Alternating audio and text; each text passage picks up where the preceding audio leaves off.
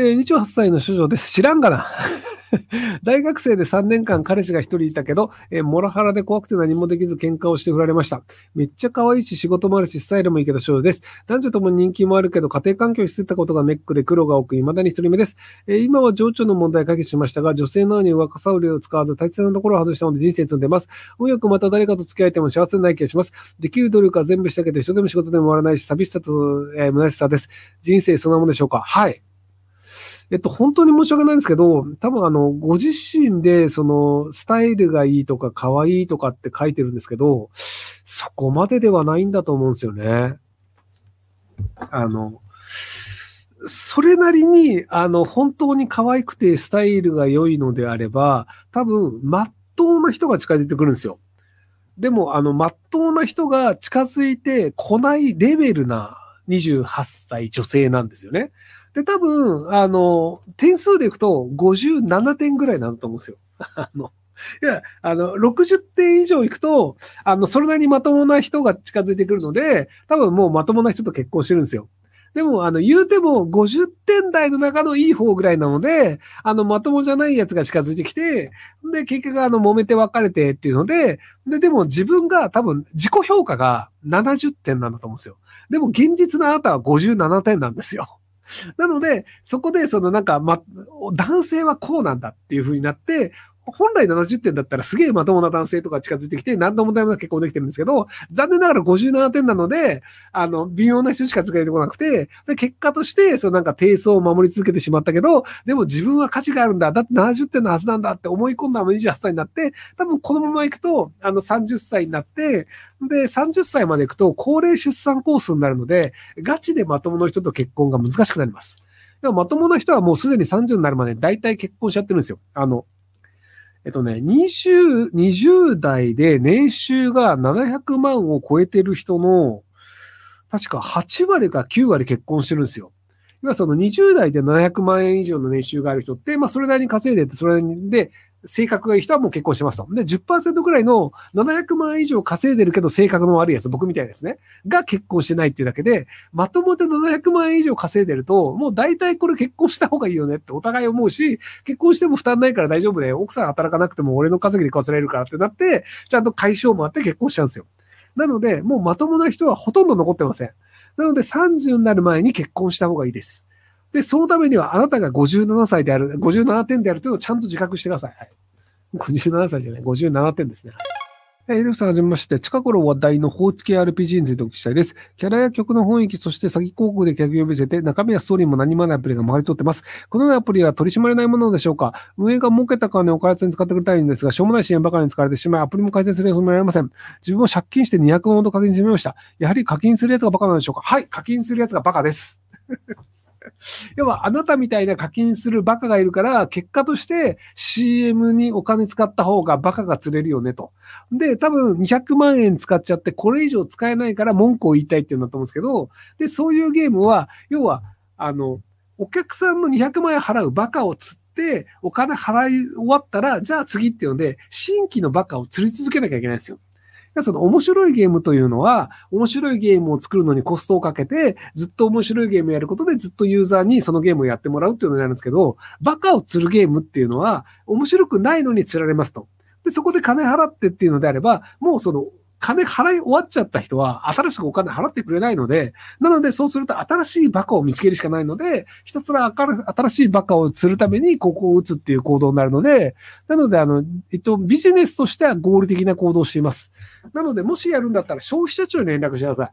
要はその、あのね、弁護士さんを入れて消費者庁に連絡すると、確率上これが出てくるという説明が足りなかったとか、この絵はその確率とその違う絵を表示していますって、昔あのね、ドラクエのなんかのゲームであったんですけど、そのなんかあの、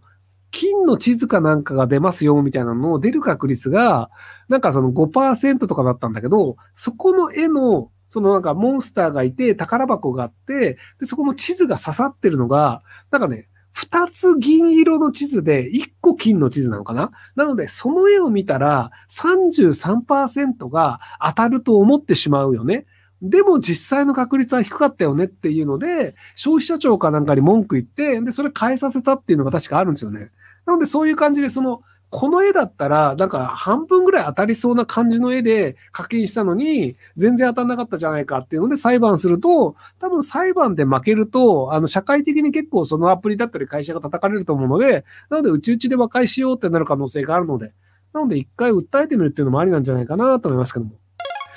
えー、同級生が外線運よく構成員になってました。一緒に飲んでるうちに内情をペラペラ話してくれたのですが、最近は主にネット上で金儲けしてるそうです。ネット親が喜びそうなネットニュース媒体を余計インフルエンサーを運営していたり、最近では左翼デモの中に大声出すや紛れまして、それを批判する形で儲けたりしたそうです。えー、彼曰く X で同様全開でやべえ印象のやつも大体右翼構成員だと思っていいとのこと。これら本当だと思いますか？あ、でも普通にそれで儲けてる人いると思いますよ。